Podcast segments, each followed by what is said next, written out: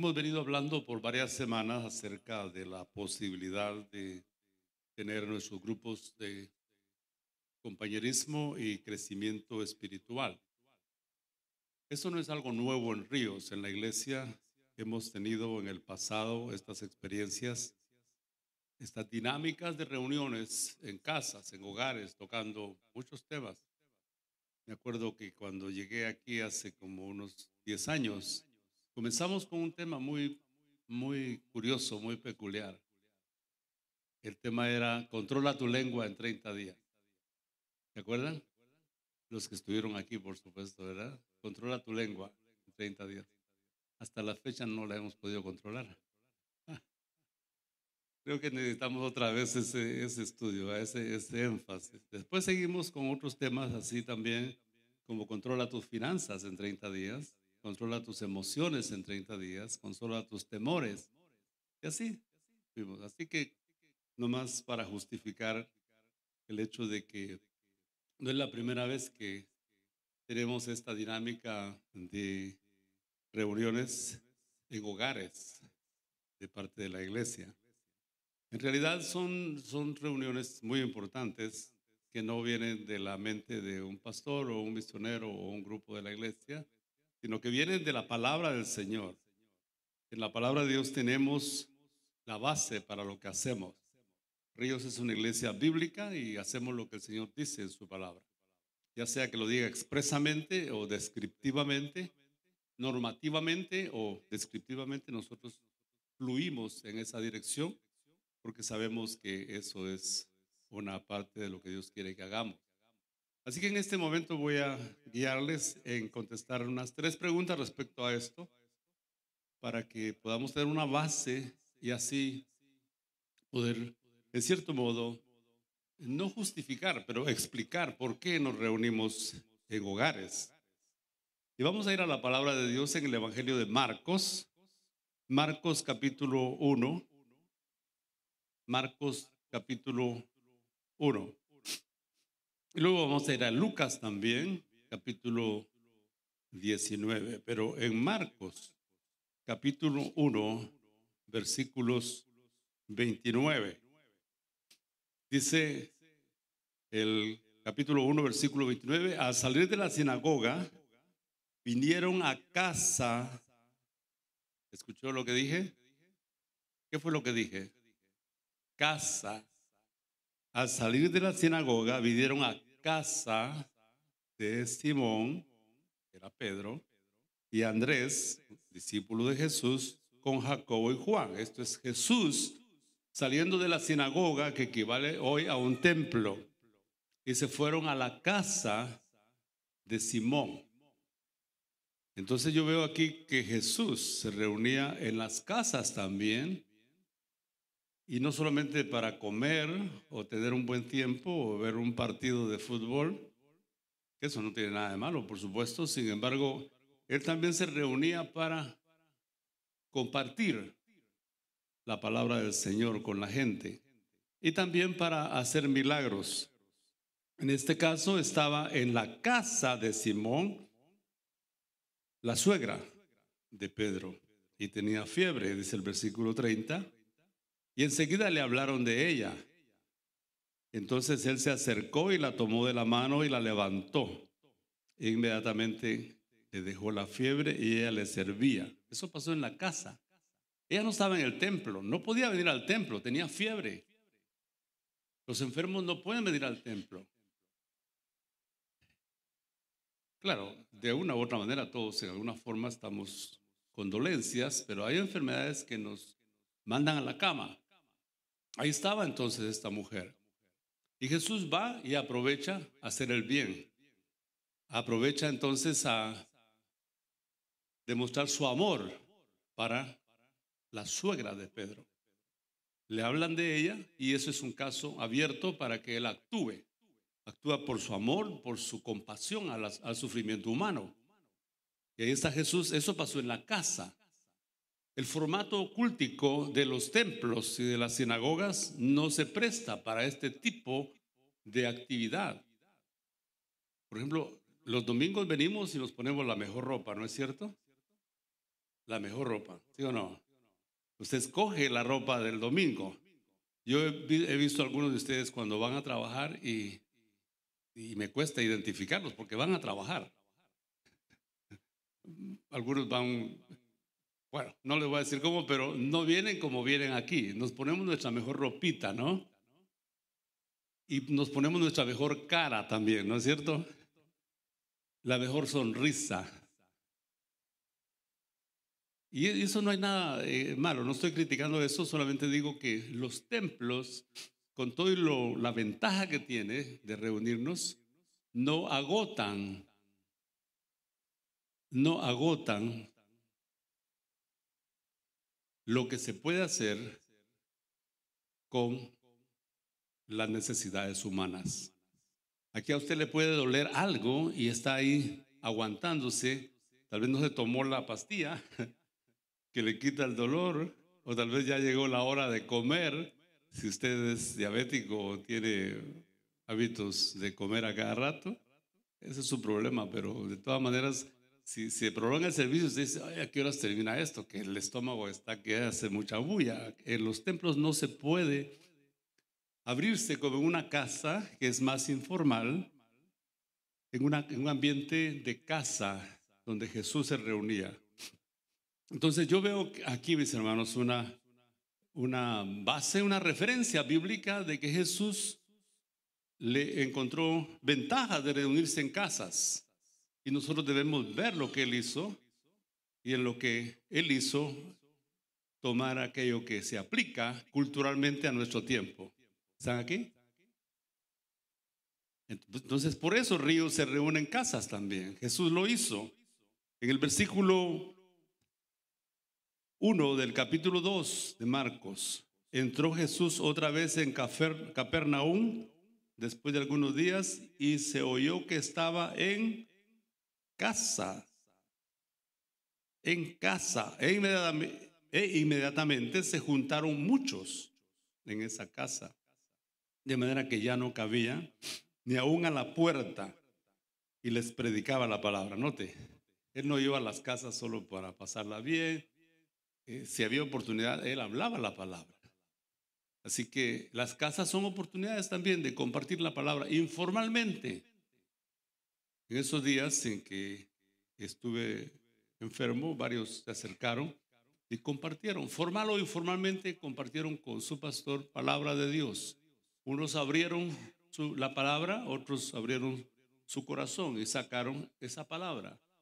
La palabra siempre debe ser compartida aún en reuniones que no son cúlticas como esto, la palabra de Dios dice, debe ser parte del diálogo nuestro cuando hablamos. Dice Dios en su palabra, Dios habla en su palabra, Dios dice tal cosa, la Biblia dice. Una de las cosas que recuerdo de mi madre es que siempre en sus conversaciones me decía, hijo, la Biblia dice tal cosa. Y curiosamente, cuando ella hablaba, daba la cita también. Yo creo que Yuli se ha dado cuenta de que yo cuando, incluso cuando oro y le digo, Señor, tú dices en tu palabra y le digo la cita, imagínense, le digo la cita al Señor, ¿dónde está? Como si Él lo supiera. Pero es, es, la manera como yo soy con Él. Usted no se meta ahí porque eso es cosa de Él y yo. Entonces, es una manera bonita de intercalar la palabra y no encapsular la palabra al domingo en la mañana y después cerrarla y olvidarnos de ella. No, tenemos que moverla. Los empleados, empleadores con sus empleados deben de hablar la palabra. Aunque no haya un formato cúltico, pueden hablar la palabra. Las madres con sus hijos, los padres con sus hijos, los esposos con las esposas. Hablar la palabra. Así que eso es un elemento vital en las reuniones de hogar. No, no, la palabra no agota el tiempo de estar en la casa. Por supuesto que no. Hay tiempo para otras cosas cuando nos reunimos. Pero la palabra debe, ser un, tener un lugar muy importante en la vida de las reuniones. Ah, de hecho, la, este año pasado comenzó en la iglesia un grupo, tal vez ustedes se dieron cuenta, un grupo eh, de discipulado que salió de otro grupo de membresía. Eh, estuvo el hermano Cristóbal en eso y también mi hermano Edgar y su esposa y otros más estuvieron. Y el grupo empezó a crecer y a crecer. Y en cierta manera, indirectamente, este grupo es el grupo piloto para este tiempo de los grupos. El pastor estuvo presente en varias de esas reuniones y me di cuenta la dinámica tan bonita de compañerismo que había, de apoyo uno al otro. Y dije, bueno, vale la pena, ya es tiempo de que nos juntemos. La pandemia nos ahuyentó, nos separó, pero ahora recobrando esa dinámica de compañerismo vamos a continuar. Así que en cierto modo el grupo este es un grupo piloto, un grupo que comenzó en las casas. Entonces Jesús se reunía en casas. Si pudiera citar muchas, muchos textos más, pero basta con eso para justificar, explicar por qué nos queremos reunir en casa. También la primera iglesia se reunió en casas, en Hechos. El Evangelio, perdón, en el libro de los Hechos, en el capítulo 2, versículos 46, tenemos allí un texto donde se habla de que los, los eh, hermanos se reunían en casas y perseverando unánimes cada día en el templo y partiendo el pan en las casas, comían juntos con alegría y sencillez de corazón. Esto le da el balance a lo que vimos anteriormente. Anteriormente hablamos de palabra, ahora hablamos de pan partiendo el pan. Cuando dice pan es un término genérico para pupusas, chuchitos, atol de lote, café, té, pizza. A propósito de pizza, no me vayan a dar pizza porque el doctor dice que no, comida chatarra no es. Pero mi hermano que también le dio algo de esto, este soponcio que me dio a mí, me dice, no le hagas caso al doctor. Mírame a mí. Yo de vez en cuando me porto mal. Entonces, no sé, acepto sugerencias de ustedes, ¿verdad? Si seguimos o no con la comida chatarra. Preferiblemente no, pero el, punto aquí que estamos hablando que en las casas se reunían también los hermanos y aparte de hablar la palabra, comían. Comían. Y eso no debe ser una carga para las familias que reciben. No se trata de banquetes, se trata de compartir lo que tienes. Se trata de que si, mira, una idea podría ser que todos los días que sobra comida, guárdala y el día que se reúna la calientas y se la das.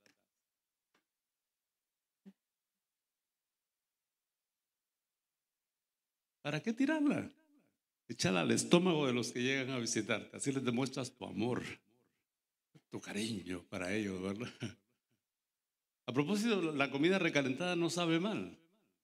Es comida. Hay que calentarla y comerla. Hay que guardarla y usarla sabiamente. El Señor Jesús cuando hizo el milagro de alimentar a la gente, sobró comida y guardaron la comida. Así dice la palabra. Guardaron lo que sobró para comerlo después. Hoy tenemos tantas maneras de, de guardar las comidas saludablemente. Bueno, el punto es que nos reunimos en, nos reunimos en casa porque Jesús nos deja, deja, ese ejemplo. Y Jesús es cabeza de la iglesia y Él es nuestro jefe que va al frente mostrando modelo, guía, ejemplo. Entonces, siguiendo su camino, vamos haciendo lo que Él hizo. Esa es una manera también de reconocer el señorío de Jesús en la vida de la iglesia. Vamos a dejarlo ahí nada más, porque ya creo que se se cumplió el propósito? Esa es la pregunta, ¿por qué nos reunimos en casas? Ahora la, segunda pregunta que quiero contestar con ustedes es, ¿para qué nos reunimos en casas? ¿Para qué nos reunimos en casas? Bueno, voy a invitarles para que vayamos a primero, Primera Corintios, capítulo 12, versículos 12 al 20 y 7. Primera Corintios capítulo 12, versículos 12 al 27. Si usted va a leer este párrafo y usted observa este párrafo, se va a dar cuenta que en estos 15 versículos hay un término que se repite 18 veces. ¿Cuántas veces, hermanos? 18 veces. ¿Cuál es ese término? El término es cuerpo. Cuerpo. 18 veces en 15 versículos se menciona el término cuerpo. Y el cuerpo en este párrafo de 1 Corintios 12 es una analogía. ¿Qué es eso? ¿Un jarabe para la tos? No. Analogía es una comparación. Es comparar esto con esto. Dios le dice a Pablo, escribe esto, que la iglesia es como un cuerpo. Es una analogía, una comparación. 18 veces dice en el versículo, en los versículos del 12 al 27, que la iglesia es como un cuerpo. De modo que el cuerpo tiene varias características. El cuerpo tiene unidad, ¿no es cierto? La unidad del cuerpo. Usted está aquí en cuerpo y su cuerpo está físicamente 100% aquí. No puedo garantizar que esté también su mente aquí. Ojalá hubiera un, un aparato que me dijera cuántas mentes están afuera y cuántos cuerpos están acá. Porque a veces, y no lo digo porque yo piense que ustedes lo hacen, yo lo he hecho en ocasiones. ¿No, es cierto que a veces estamos hablando con alguien y esa persona está ausente, que nos está viendo así? Y le estamos contando algo y esa persona no reacciona. Entonces el cónyuge, si es cónyuge o el amigo, ¿estás aquí? ¿Te pasa algo? Oh, disculpa, ¿qué estaba pensando? ¿Eh? ¿Estaba en la guerra de Ucrania? ¿O estaba en Siria? ¿O estaba en Australia? Yo no sé dónde. Por eso yo les pregunto a ustedes, ¿se dan cuenta? Algún día que yo no esté aquí, ustedes van a recordar que su pastor les preguntaba, ¿están aquí? Porque veo que algunos están aquí. Ay, aleluya. No voy a mentir en, el púlpito. Algunos realmente lucen como que no están aquí. No en este momento, porque ya ustedes dijeron, no, no, ahora me pongo listo, porque el pastor se va a dar cuenta. Pero en el rostro se nota que no están aquí. Y por supuesto, esos no vinieron esta mañana. Pero eso es lo que el pasaje aquí habla, de que el cuerpo tiene esa característica de la unidad, pero también la diversidad. El cuerpo tiene una diversidad, diversos miembros, diversos huesos. ¿Cuántos huesos tenemos en el cuerpo? A ver. No me diga que no sabe. ¿Cuántos huesos tenemos? Averígüelo. 200 y algo. 208 parece, o 207, no estoy seguro. Pero hay una, hay una unidad en, el cuerpo y una diversidad en el cuerpo. Mire, míreme la mano aquí, esta mano izquierda. Esta es una sola mano y tiene una diversidad en el tamaño, forma y función de los dedos, cinco dedos. Sí, yo sé que usted se fijó que ya tengo este dedo que está torcido. Esta no es artritis, esto es genética. ¿Ok? Genética. Así nací, así era mi mamá, así soy yo y así es mi nietecita. Sorry, nietecita. Tu dedo está torcido. Pero ¿sabe qué? Cuando toco el piano, este dedo me permite tocar con mucha facilidad este dedo chiquito. Y este dedo me caracteriza, no me avergüenza, porque esta es la marca que Dios puso en mí, así como soy, con esa diversidad física, emocional, psicológica y espiritual que cada uno tenemos, nos permite estar en un solo cuerpo, la unidad y la diversidad. Es el cuerpo. Ahora, ¿a dónde vamos con esto? Que el cuerpo tiene varias funciones que nosotros sabemos que, tiene varios sistemas, por ejemplo, el sistema circulatorio, Esta no es, no es un repaso de, de su- sus clases ahí en la escuela de anatomía, sino que es lo que experimentamos. Sistema circulatorio, el sistema digestivo, el sistema respiratorio, varios sistemas que el cuerpo tiene y todos están integrados, de modo que usted pueda funcionar como yo funciono en la unidad del cuerpo. Ahora vayamos a ver lo que dice 1 Corintios 12, versículos 12 en adelante, porque así como el cuerpo es uno, note, la unidad, y tiene muchos miembros, diversidad, pero todos los miembros del cuerpo, siendo muchos, son un solo cuerpo, así también Cristo. 13. Porque por un solo espíritu fuimos todos bautizados en un cuerpo, sean judíos o griegos, sean esclavos o libres, que a todos se nos dio a beber de un mismo espíritu. No es el tema, pero ya que voy pasando por ese texto, cuando usted le pregunten, ¿ya fuiste bautizado por el Espíritu Santo? Por supuesto que sí. Aquí dice, fuimos, tiempo pasado, ¿se da cuenta? Cuando usted aceptó a Jesús, Dios lo integró a usted en el cuerpo, lo puso en el cuerpo de Cristo, lo, pegó, lo fecundó en el cuerpo de Cristo y la energía del cuerpo de Cristo empieza a moverse en usted espiritualmente, hablando. Y dice el versículo 14, además el cuerpo no es uno, no es un solo miembro, sino muchos. Si dijera el pie, porque no soy mano, no soy del cuerpo, por eso no será del cuerpo. Y si dijera la oreja, versículo 16, porque no soy ojo, no soy del cuerpo, por eso no será del cuerpo. Si todo el cuerpo fuese ojo, ¿dónde estaría el oído? Si todo fuese oído, ¿dónde estaría el olfato?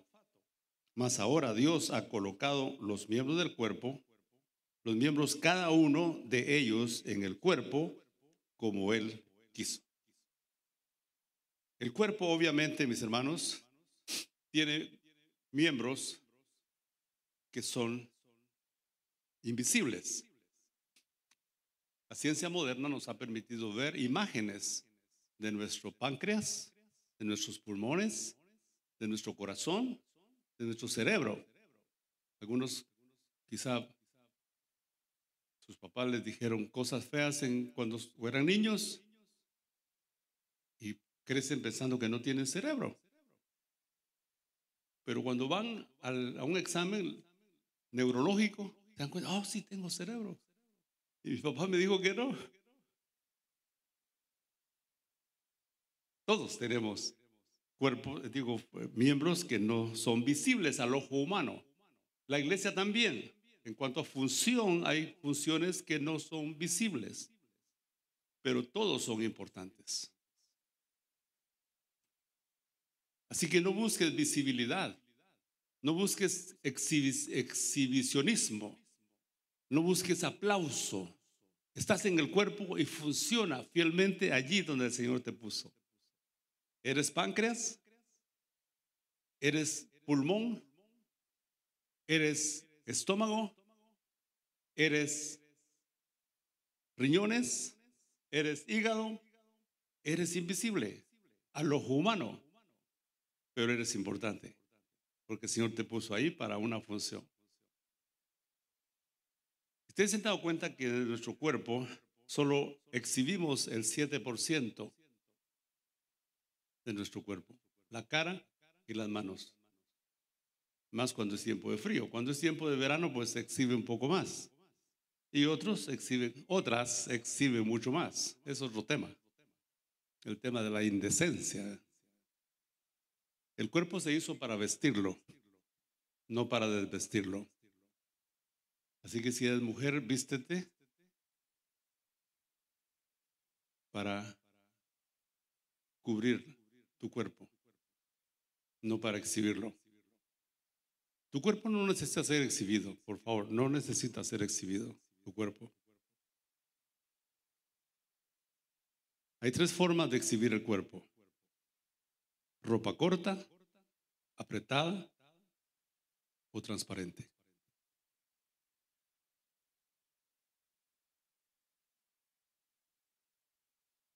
Para aquellos que están al otro lado viendo esta transmisión, hay tres formas de exhibir el cuerpo. Corto,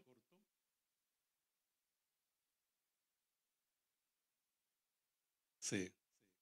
ropa corta, transparente o apretada. No necesitas ninguna de esas tres cosas. Pero es una belleza de mujer con tu dignidad. La ropa, la poca ropa no te hace más grande. Tal vez te atraerá las miradas de cerebros descontrolados, llenos de lascivia y codicia, pero nunca la mirada de un hombre que te valore por lo que eres. Así que como decimos en Guatemala, si eres patoja, vístete, no te desvistas. ¿Están aquí todavía? Bueno, el pasaje habla acerca de que el cuerpo es la iglesia. Y entonces, ¿a dónde voy con todo esto? Que el cuerpo tiene funciones que no se pueden desarrollar en el contexto cúltico de los domingos o los miércoles aquí en Ríos. Pero cuando estamos en la dinámica familiar en casa, hay una cierta informalidad que es bienvenida. No es pasar el culto del domingo a la reunión de la casa. No, la dinámica es familiar, es de confianza, es de acercamiento. Y tenemos, mis hermanos, que recordar esto, que el cuerpo se fortalece a través de estas funciones. Por eso el versículo 19 habla de que si todos fueran un solo miembro, ¿dónde estaría el cuerpo? Pero ahora son muchos los miembros pero el cuerpo es uno solo.